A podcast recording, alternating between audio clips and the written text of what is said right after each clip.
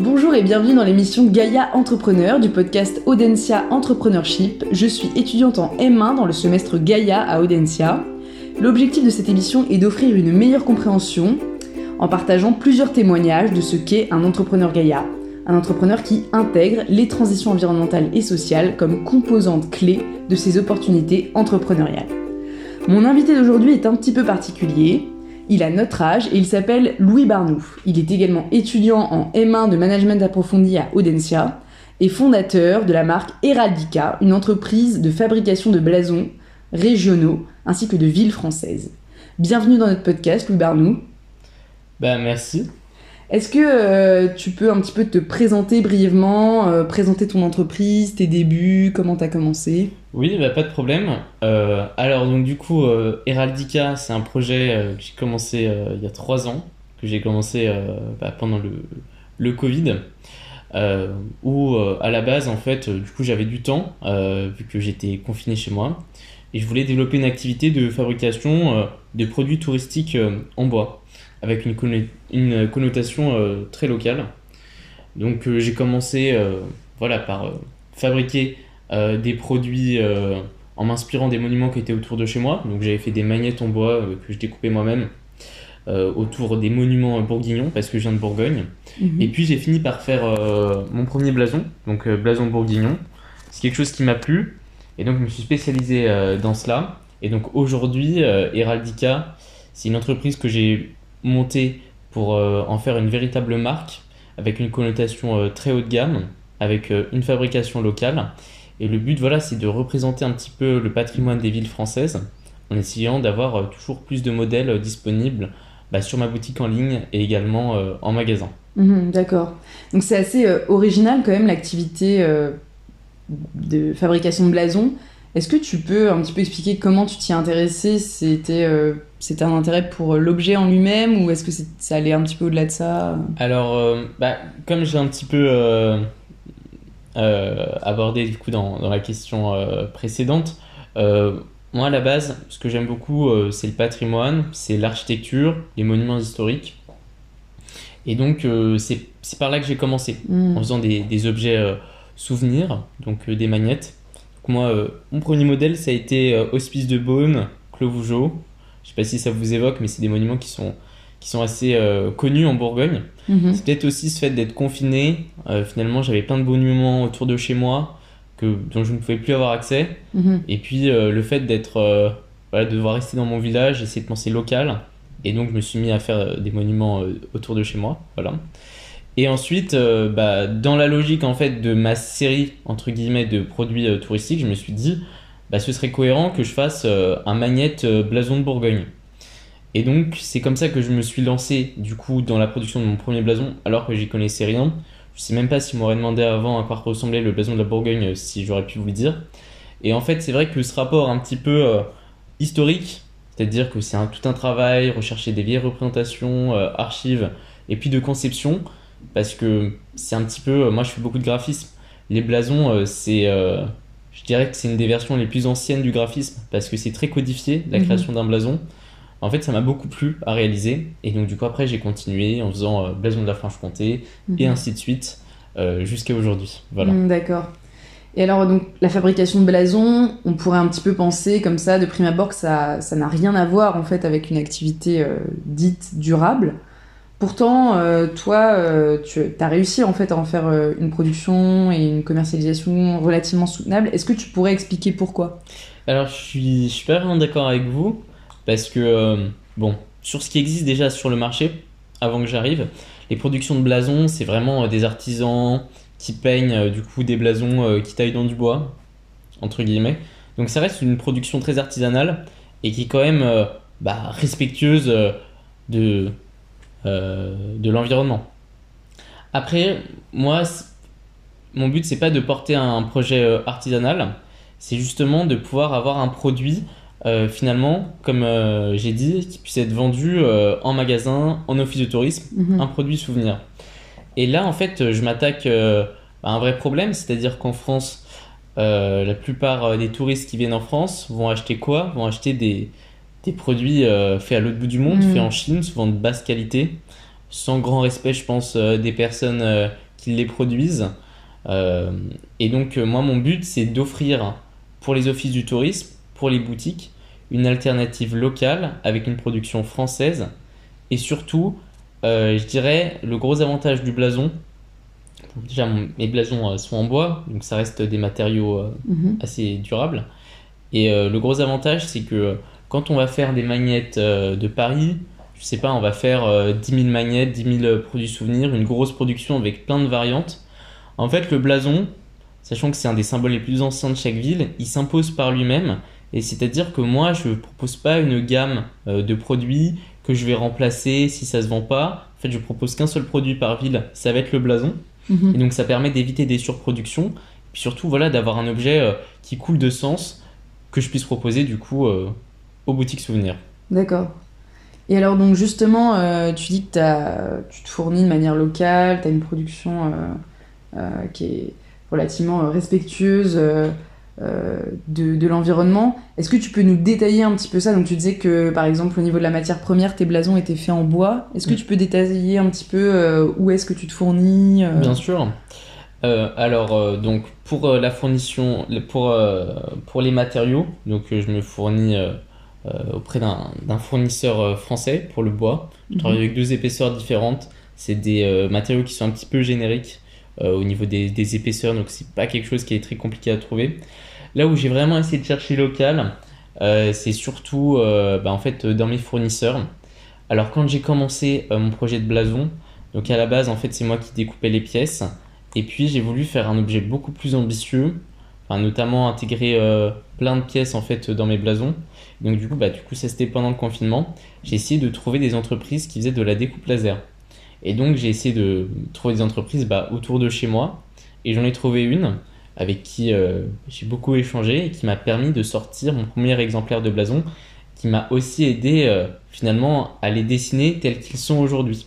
Mhm. Et donc c'est une entreprise euh, bah, qui est dans le village d'à côté. Pour vous dire, la première fois où j'y suis allé, j'y suis allé à pied. Pour ah vous donner un petit peu une idée du fait que ce soit des, des boucles assez courtes. Mhm. Et puis bah, pour la peinture, il y avait quelques étapes à faire en sérigraphie.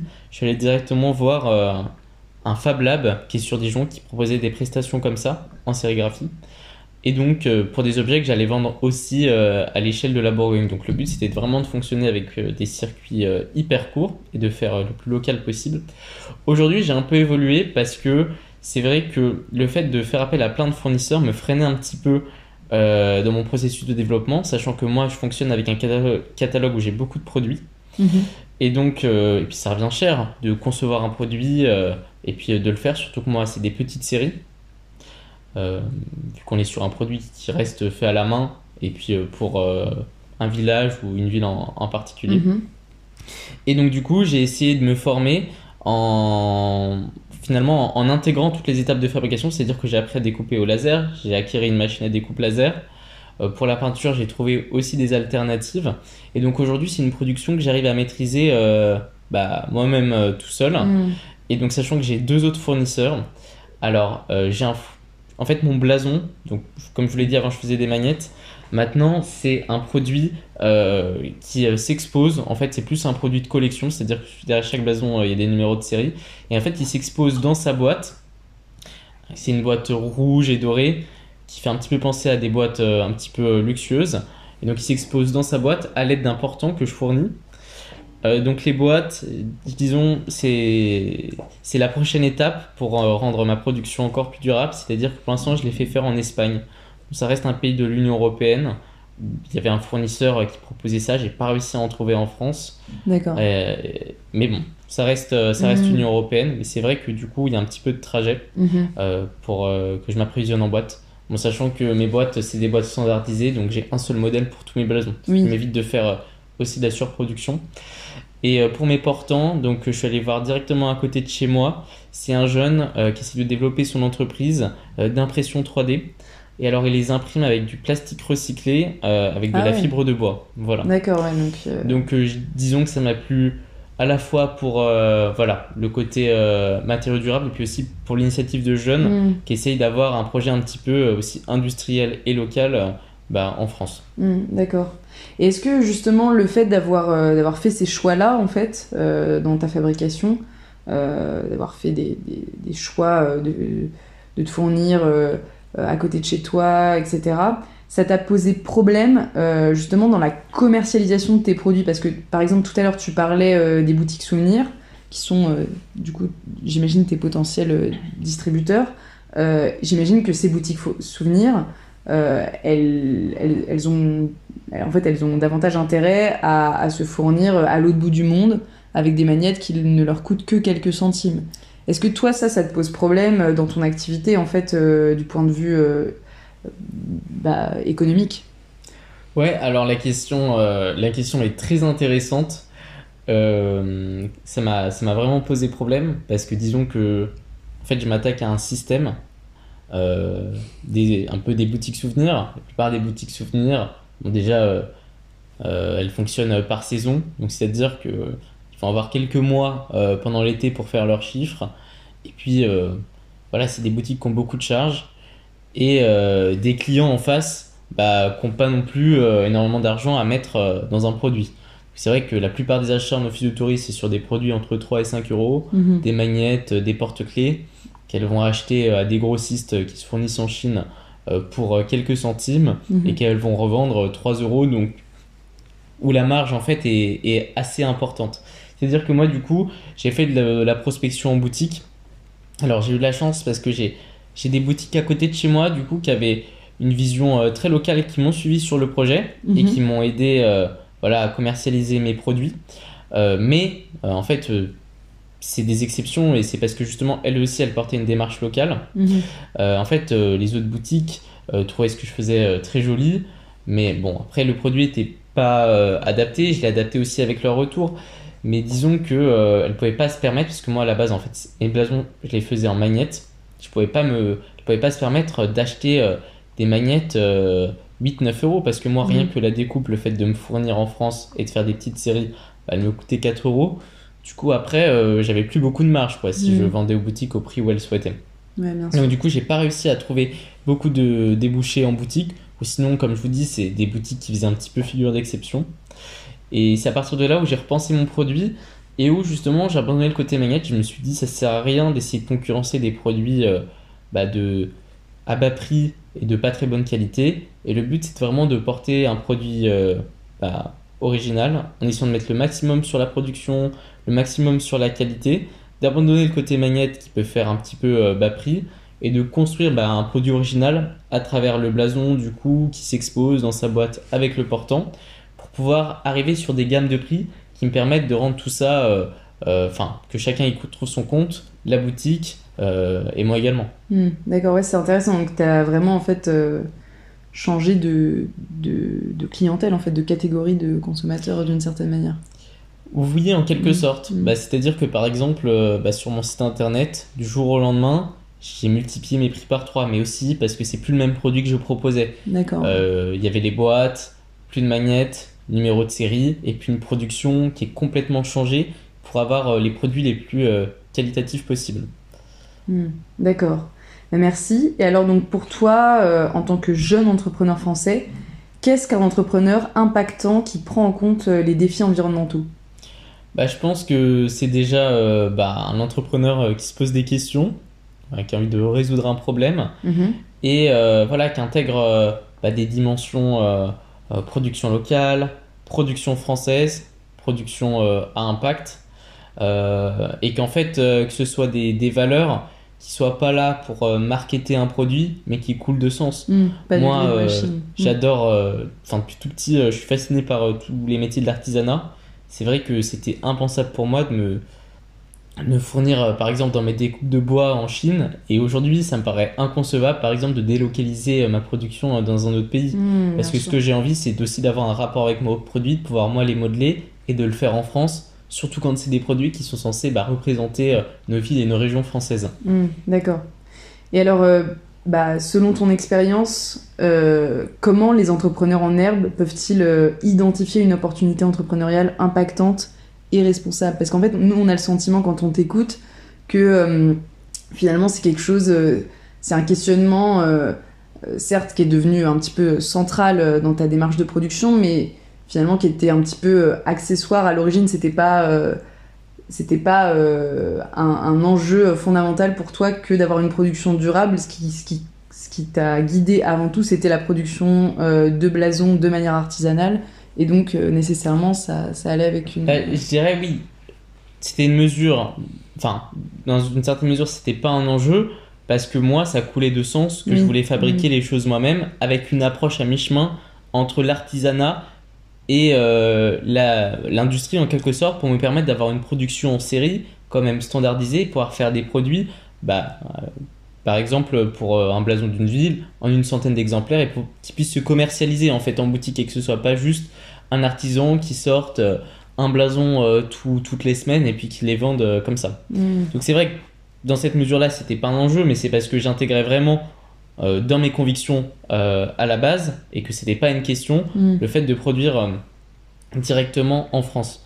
Ensuite, pour votre question concernant l'entrepreneur, comment est-ce qu'on peut l'aider à, identifier? Je dirais qu'il faut aussi, il faut déjà euh, euh, bah, qu'il se pose des questions euh, dans ce qui va autour de lui, et puis qu'il intègre aussi euh, des choses qui lui plaisent et des combats qu'il a envie de mener. Moi, euh, j'adore le patrimoine, et en fait, euh, j'ai un petit peu suivi mon instinct, j'ai un petit peu suivi ce que j'aimais, et j'ai essayé de le faire bien. C'est comme ça que j'en suis arrivé à ce que je fais aujourd'hui. Euh, Voilà, moi, mon initiative, c'est d'essayer d'avoir euh, des produits euh, touristiques qui soient euh, durables. Mais après, il y a plein d'autres euh, paradoxes euh, qu'on peut trouver et qu'on peut essayer de résoudre avec une entreprise entrepreneuriale. Je voudrais juste que je pense que c'est important. euh, voilà, c'est important d'essayer de- d'avoir une démarche durable. Il faut pas le décorréler aussi d'une Mm. euh, toute une démarche très commerciale.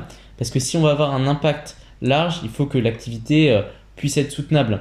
Parce que voilà, si vous, vous Mm. faites quelque chose de très durable mais à perte, en fait, vous n'avez pas d'impact. Et le fait que cette activité puisse être durable, bah, ça permet justement de pouvoir euh, changer les choses, pouvoir s'étendre, se développer et d'avoir un vrai impact en fait euh, à l'échelle euh, à l'échelle de la France. Mm, bien sûr. Alors justement, euh, du point de vue économique, est-ce que tu, tu considères aujourd'hui que ton entreprise, donc qui est quand même assez récente, euh, est-ce qu'elle est, est, qu'elle est viable euh, économiquement? Alors, c'est-à-dire que ce qui est un petit peu particulier actuellement avec Heraldica, c'est que bon, je suis en régime auto-entrepreneur et je j'intègre pas les charges d'une entreprise. C'est-à-dire que j'ai pas de salariés. Euh, bon, la production, euh, je la fais euh, directement de chez moi. Donc euh, finalement, euh, j'ai pas toutes les contraintes d'une entreprise. Après, tel que je la pratique aujourd'hui, le fait de maîtriser mon savoir-faire, de maîtriser ma production, ça me permet de et surtout de me positionner sur des produits qui sont haut de gamme, ça me permet à chaque vente bah, euh, d'y trouver mon compte. Parce que le prix de production, bon, il y a un petit peu de, de temps que j'y passe, mais le coût de production, d'un point de vue des matériaux, sachant que je fais intégralement tout moi-même, est pas énorme. Donc à chaque vente, j'arrive à y trouver mon compte. J'ai aussi développé euh, une offre sur mesure bah, qui me permet là de- d'encore plus faire valoir mon savoir-faire parce que je fais payer par exemple des frais de conception parce qu'il y a un véritable travail, par exemple une famille qui a des armoiries pour que je vienne euh, les redessiner. Donc tout ça en fait ça me permet par rapport au temps que je peux passer dans le Realdica, par rapport au capital qui est engagé, bon qui est relativement faible, d'avoir des chiffres qui sont intéressants. Mm. Après aujourd'hui, je reste encore petit, Mm. je fonctionne essentiellement via ma boutique en ligne. Euh, sur Instagram par exemple, j'ai une communauté de près de 4000 personnes, mais c'est pas non plus énorme. Je pense que voilà, si jamais j'arrivais à toucher encore plus de monde, parler à plus de monde, avoir mon produit visible en boutique avec des partenaires prestigieux par exemple que je pourrais aller démarcher, là il y aurait moyen, je pense, d'avoir euh, de développer mon entreprise du coup qui est pour l'instant euh, bah, une micro-entreprise, enfin c'est les termes, hein, une véritable PME qui puisse créer des emplois, sous-traiter une production avec des emplois industriels du coup directement implantés en France et qui puisse être connu et puis visible euh, bah, dans plein d'endroits, euh, Mhm. dans plein de boutiques, dans plein d'offices de tourisme, dans des boutiques de musées. Euh, et voilà, et puis avoir euh, un, réel, un réel impact et puis pouvoir aussi être solide derrière financièrement. D'accord, ouais. Et alors, est-ce que euh, finalement euh, le fait que euh, ta production euh, soit relativement euh, durable pour le moment, c'est pas aussi lié finalement à, la taille de ton entreprise euh, actuellement? Est-ce que t'as pas peur que euh, voilà dans l'avenir, si tu, si tu venais à, grossir, euh, tu, tu- serais peut-être amené à faire euh, bah, des coupures sur, euh, sur certains sur certaines euh, sur certains aspects de ta production et ça, pourrait t'amener à, voilà, te fournir ailleurs, par exemple, euh, si tu, si tu devais être amené, par exemple, à rémunérer des salariés, etc. Bah, je pense que ce serait le cas si euh, je faisais un produit justement milieu de gamme, qui soit en concurrence, par exemple si j'en étais resté à mon idée de magnète, et que je voulais essayer de concurrencer directement d'un point de vue prix euh, des, euh, je sais pas, euh, des magnettes à 3 euros. Mm. Parce que là, on a des marges assez faibles, il faut faire de la quantité, enfin, beaucoup de quantité, et donc c'est vrai que là, la production française est pas extrêmement compétitive pour ça, et peut-être que là, j'aurais été amené à prendre des décisions du coup pour réduire mes coûts de production. En fait, aujourd'hui, je suis sur un modèle un petit peu comme des entreprises de luxe, en quelque sorte. C'est-à-dire que mon coût de production euh, est pas euh, extrêmement élevé par rapport au, prix de- au prix de vente. La différence entre les deux, c'est le savoir-faire que je vais apporter. Mhm. Et donc en fait, euh, sachant que la production et que je suis dans une démarche où déjà je vends directement avec mon site, ou sinon je vais vendre à quelques boutiques, mais en ayant une marque, en pouvant vendre des produits à un certain prix, ça me permet de faire en sorte de pas faire de concessions en fait sur toute la partie production, de me concentrer moi sur la qualité, c'est-à-dire apporter un produit de qualité à mes clients, apporter le produit le plus qualitatif possible, et justement pas essayer de, de faire une forme de nivellement par le bas pour Mhm. faire la course au prix. D'accord. Mais euh, et dans ce cas-là, ça implique que finalement, euh, une production durable aujourd'hui, euh, selon toi, ça ne s'adresse pas à tout le monde. Je suis pas d'accord parce que je pense que ça peut s'adresser à tout le monde. Parce qu'en fait, mes blasons, c'est aussi un choix de consommation. C'est-à-dire que par Mhm. exemple en boutique, vous allez pouvoir les retrouver pour euh, 25 euros. C'est vrai que 25 euros, c'est un certain prix pour euh, acheter un souvenir. Mais je veux dire, si on change nos habitudes de consommation, si les boutiques arrêtent de s'approvisionner sur des produits euh, faits en Chine euh, et que euh, il y a un changement finalement dans l'offre, par exemple en boutique souvenir, en office de tourisme, on peut imaginer que voilà, euh, euh, une famille euh, qui part en vacances ait envie de se ramener peut-être un seul souvenir qui soit fait en France, qui soit le blason de là où ils sont partis, et que donc du coup ça évite d'acheter euh, 10 000 souvenirs euh, fabriqués en Mhm. Chine, bas de gamme. Et donc je pense que voilà, on- on- mes produits, bon, je disais un petit peu luxe, mais c'est pas non plus euh, euh, extrêmement cher, c'est Mhm. atteignable si on fait des choix dans sa manière de consommer, et si par exemple, au lieu de ramener euh, 10 souvenirs, on n'en ramène qu'un seul. Mhm. Et toi, tu as de l'espoir justement pour, euh, pour ces consommateurs. tu as, le sentiment que qu'il peut y avoir euh, vraiment un, changement dans la manière de consommer, euh, qu'on est un petit peu dans, cette, optique-là aujourd'hui? Est-ce que tu mesures déjà un petit peu euh, l'impact euh, de, ta production à ce niveau-là? Ou est-ce que tu penses qu'il est trop tôt, qu'il faut attendre, mais que euh, voilà, tu as de l'espoir et, c'est vraiment quelque chose qui peut advenir euh, Ce que je pense déjà, c'est que aujourd'hui, il y a quand même, je pense, une sensibilisation qui a été faite sur le fait en France, euh, et puis aussi sur euh, les méthodes de fabrication. mhm. Bon, ensuite, le prix, ça reste euh, un argument, enfin l'argument principal. Et puis il y a plein de gens, enfin encore, qui, qui achètent voilà, des souvenirs et on leur en veut pas. Enfin, c'est normal. On va quelque part, on a envie de s'acheter un petit quelque chose en souvenir à ramener à sa famille. Voilà, c'est l'état actuel un petit peu de tout le marché euh, des boutiques souvenirs. Mais je veux dire, euh, déjà, je pense qu'il y a un changement un petit peu dans les mentalités, une sensibilisation. Il y a des gens déjà qui pensaient qui ont toujours pensé à acheter local et puis j'ai l'impression qu'il y en a de plus en plus. Puis après, je pense que vers le futur, on arrive à un moment où euh, on finira par plus avoir le choix parce que peut-être que euh, euh, les bateaux qui ramènent euh, des produits de Chine, un, un jour ils arriveront plus ou euh, la livraison sera trop chère, on va avoir une inflation des produits, c'est tout un modèle qui va s'écrouler, je pense. Et donc là, euh, je serai là, moi je pense, avec euh, une offre qui fait sens Mm. et euh, voilà, qui, qui est plus humaine, qui parle du patrimoine de plein d'endroits, de plein de villes, connues, pas connues, qui peut offrir des produits, je sais pas, par exemple, à l'office du tourisme d'un petit village de, de 20 000 habitants, avec un réel lien avec le vendeur, aussi avec les clients, qui se fait connaître, qui a une notoriété. Et je pense que voilà, tout ça, ça peut faire sens. Et je pense que la période actuelle, bah, c'est un petit peu l'objet de vos questions, est propice à des initiatives locales de réindustrialisation, de relocalisation de la production et d'un changement dans les manières de consommer.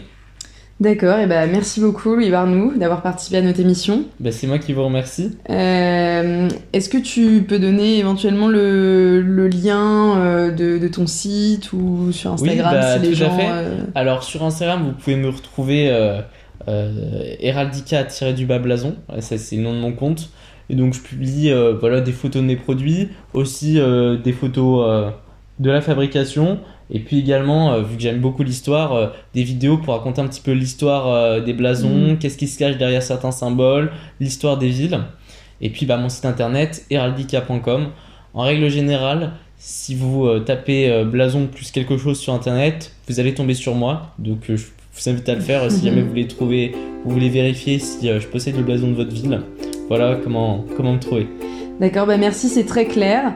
Donc euh, voilà, euh, tous nos podcasts sont disponibles sur notre site hein, et euh, sur les principales plateformes de podcast. Au revoir